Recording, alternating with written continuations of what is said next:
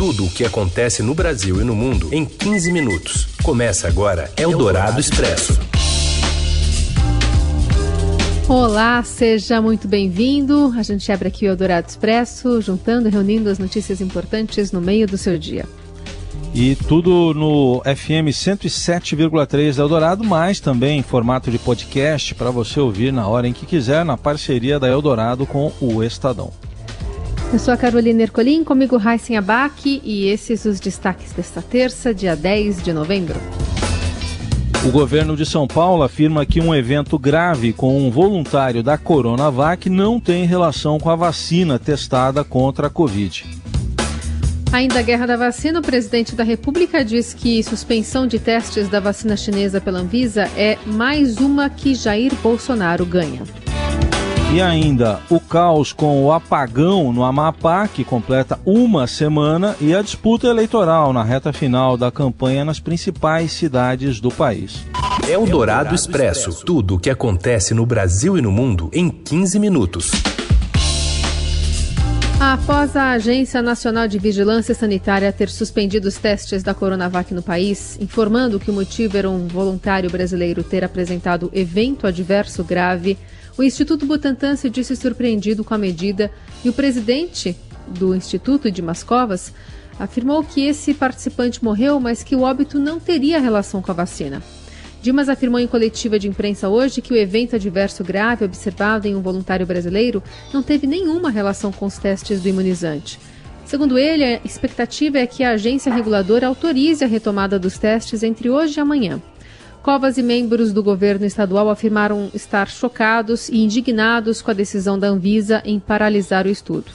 O presidente do Instituto Butantan reforçou também que esta é a vacina mais segura das que estão em estudo até o momento. A instituição afirmou que não pode divulgar detalhes sobre o evento adverso por regras de sigilo. E a única informação divulgada é que o voluntário era do Centro de Estudos do Hospital das Clínicas da USP. Dimas Covas explica em tom de desabafo que estes eventos adversos podem acontecer e que a prioridade é preservar o voluntário. Em 30 anos, se tem uma coisa que eu prezo é a segurança dos pacientes que se submetem a algum estudo clínico. Nesse caso, não seria diferente de forma alguma. E não foi diferente. Podemos ter eventos adversos na população de estudo. O que é um evento adverso? É um acontecimento, mas que não tem relação direta com a vacina pessoas têm a sua vida normal. Pessoas levantam, vão para o trabalho, né? vão para o seu lazer. Por exemplo, né? Uma dessas pessoas levanta de manhã, né? é atropelada logo que sai da sua casa e morre. Estou dizendo que foi esse o caso. Isso é um evento adverso de um evento adverso grave que não tem relação com a vacina.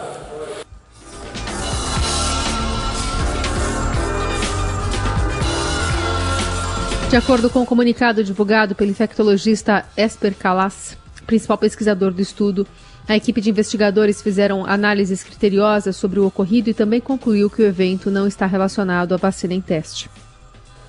Quer dizer, suspender um estudo clínico, causar incerteza, causar medo nas pessoas, fomentar né, um ambiente já que não é muito propício ao fato dessa vacina ser feita em associação com a China, quer dizer, fomentar esse descrédito gratuito, a troco de quê?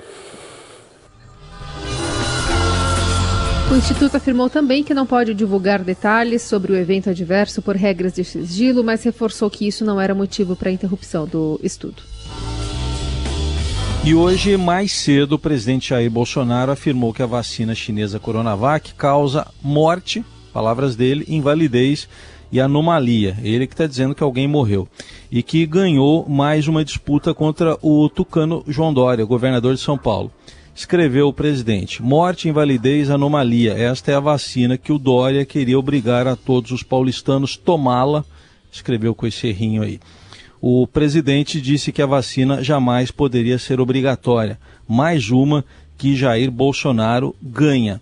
Foi assim que o, ele escreveu o comentário, um comentário que foi feito a um seguidor no Facebook, acompanhado do link de uma notícia sobre a suspensão dos testes com o imunizante por ordem da Agência Nacional de Vigilância Sanitária, a Anvisa.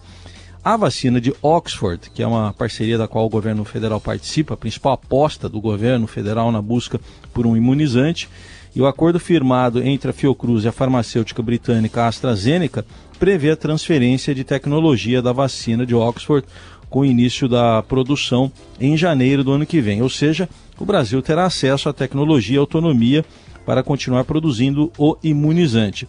O órgão de pesquisa prevê fabricar 210 milhões de doses em 2021. Eldorado Expresso. O Amapá deixa de computar os dados da Covid-19 por causa do apagão do estado que entra no oitavo dia. O senador Randolfo Rodrigues, que é da rede, pede o afastamento da direção da ANEEL por deixar de fiscalizar o sistema elétrico do Estado. Randolph, que conversou com a Rádio Eldorado direto de Macapá, relatou que a situação é difícil até nos grandes centros pelo rodízio irregular de energia, falta de água e oscilação na comunicação. Ele voltou a defender o adiamento das eleições porque a prioridade do eleitor do Estado agora é sobreviver e não votar. Na semana passada, um raio provocou um incêndio no sistema que atende mais de 800 mil pessoas e o transformador reserva estava em manutenção. Apesar da fala do senador, a, o TSE, Ministério de Minas e Energia e governo do Amapá garantem condições de fazer funcionar as urnas eletrônicas no próximo domingo de eleição. Eldorado Expresso. O primeiro turno das eleições municipais é domingo agora e nas duas maiores cidades do país a disputa para estar no segundo turno será voto a voto, pelo menos de acordo com pesquisas que acabam de ser divulgadas. A rodada de pesquisas divulgada pelo IBOP e pelo Estadão ontem mostra que o prefeito Bruno Covas ampliou a vantagem em São Paulo, chegando a 32%, enquanto Guilherme Boulos, com 13%, ultrapassou numericamente Celso Russomano, com 12%, embora estejam tecnicamente empatados, ainda, ainda né, nesse empate, com o Somano com 12%. Mas Márcio França tem 10%, também é um empate técnico aí. Quem também se mantém isolado na liderança, agora no Rio de Janeiro, é o ex-prefeito Eduardo Paes, com 33%. Marcelo Crivella, que tenta a reeleição, passou de 14% para 15%, abrindo um ponto de vantagem sobre a delegada Marta Rocha, do PDT, mas empate técnico também com seus candidatos, no caso Russomano em São Paulo e Crivella no Rio, em posição insegura nas duas capitais, o presidente Jair Bolsonaro deve iniciar uma maratona de lives eleitorais. Eldorado Expresso. O presidente Bolsonaro defendeu nesta terça que o país tenha suas forças armadas preparadas para proteger a Amazônia de interesses internacionais. Como revelou ontem o Estadão, em documentos internos do Conselho da Amazônia Legal, o governo atribui à China interesse nos recursos naturais da região, especialmente a água. Nas palavras de Bolsonaro, é igual você ter uma riqueza, se você não tiver segurança, você vai perder esta riqueza. A fala ocorreu no Palácio do Alvorada após ser questionado por um apoiador sobre qual mensagem gostaria de dar ao mundo sobre a Amazônia. Como, como o Estadão revelou ontem, o Conselho Nacional da Amazônia, presidido pelo vice-presidente Hamilton Mourão, traçou objetivos para a região e, entre eles, a criação de um marco regulatório para controlar as organizações não governamentais que atuam na região. Segundo documentos entregues a membros do Conselho, a meta é impedir a atuação na floresta de ONGs que não atendam, entre aspas, aos interesses nacionais. Na sua conversa com apoiadores na manhã desta terça, Bolsonaro também criticou a atuação de entidades, dizendo que as ONGs continuam à vontade na Amazônia. Pelo terceiro dia consecutivo, o presidente também silenciou sobre a vitória eleitoral de Joe Biden nos Estados Unidos. Você ouve Eldorado Expresso. Seu dinheiro em ação. Os destaques da Bolsa. Com as informações do Felipe Saturnino. Oi, Felipe, boa tarde. Oi, Raíssa, boa tarde. Boa tarde, Carol. Olá. Como é que está o mercado hoje? Parece que vive mais um dia positivo. O que está acontecendo? É exatamente isso aí, Raíssa. Hoje é um dia amplamente positivo, eu diria, para o Ibovespa. Embora as bolsas de valores nos Estados Unidos estejam aí é, emitindo sinais mistos, né, um pouquinho também no campo negativo. Por aqui, o principal índice acionário né, da Bolsa Brasileira avançando nesse momento 1,5%, está sendo cotado aí aos 105.100 pontos, mantendo o embalo visto nas últimas sessões. Para dar uma ideia para vocês, só neste mês o Ibovespa acumula uma alta de 12%, uma alta muito forte, né? O que está explicando esse bom desempenho de hoje? Basicamente, as ações de algumas empresas peso pesado né, no índice. Uma delas é a Petrobras, né? As ações da Petrobras estão bombando hoje, estão subindo aí 5%, refletindo aí a alta dos preços do petróleo no mercado internacional. E as ações de, dos bancos também estão indo muito bem. Os bancos também são pesos pesados na composição do Ibovespa. Isso aí indica que os investidores estão mais otimistas com a retomada da economia e também aí vão é, dando mais atenção aos ativos de risco é, locais aqui do Brasil. Né? Em 2020, o Ibovespa ainda acumula uma queda de 9%, que mostra que os preços das ações estão aí mais baratos né, do que ações de outros índices pelo mundo.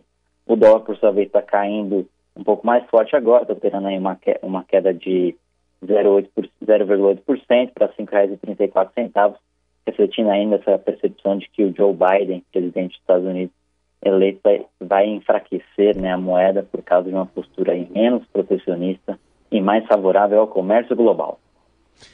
Aí, informações do mercado com o Felipe Saturnino e no fechamento do dia, tudo lá no seudinheiro.com. Valeu, Felipe, obrigado. Valeu, Raíssa, um abraço. Tchau, tchau. Você ouve Eldorado Expresso. Seguimos com as principais notícias desta terça-feira. A Fórmula 1 confirma o Grande Prêmio do Brasil em São Paulo. No ano que vem, o Afrânio Vanderlei já botou aí os carros na pista. E o calendário está confirmado, mas tem um asterisco lá do lado né, do, do Grande Prêmio de São Paulo. Fala Robson Morelli. Olá, amigos! Hoje eu quero falar da Fórmula 1, em meio à chegada aí de Rogério Ceni no Flamengo, em meio à troca de treinador no Internacional. Tem a Fórmula 1 também de relevância nesta terça-feira. Informação que o Estadão deu na segunda, o novo calendário da Fórmula 1 para 2021 vai ter Interlagos como uma das provas da temporada. Isso mesmo, São Paulo está brigando com o Rio de Janeiro para ver quem cedia o GP do Brasil de Fórmula 1 e por enquanto, por enquanto, os organizadores do, do evento colocam São Paulo na temporada do ano que vem. A prova é a antepenúltima do calendário, é Brasil, Interlagos, 14 de novembro. Ela tem ainda um asterisco porque precisa de um novo contrato para ela ocorrer. O contrato da Fórmula 1 com o GP de São Paulo terminou nesta temporada 2020, quando a prova foi cancelada por causa da Covid-19. Então, boa notícia para a Fórmula 1, vai voltar a ter no Brasil, pelo menos este é o calendário inicial da Fórmula 1, com 23 provas, começando na Austrália no dia 21 de março e acabando em Abu Dhabi no dia 5 de dezembro. Falei, gente, um abraço a todos, valeu! Eldorado Expresso. E podcasters vêm ganhando fama falando sobre assuntos atuais com recursos simples. O Estadão lista hoje grandes nomes de principais plataformas e traz todo uma, um, cenário né, sobre quem está falando, quem está ouvindo.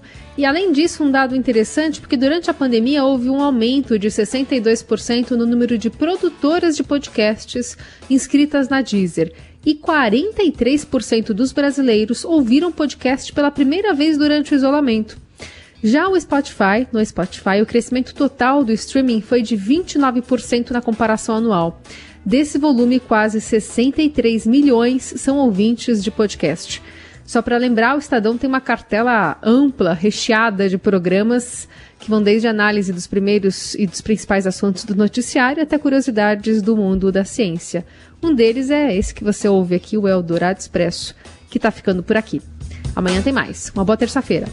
Valeu, gente. Obrigado pela companhia. Acabou e agora vira podcast. Tchau. Você ouviu Eldorado Expresso tudo o que acontece no Brasil e no mundo em 15 minutos.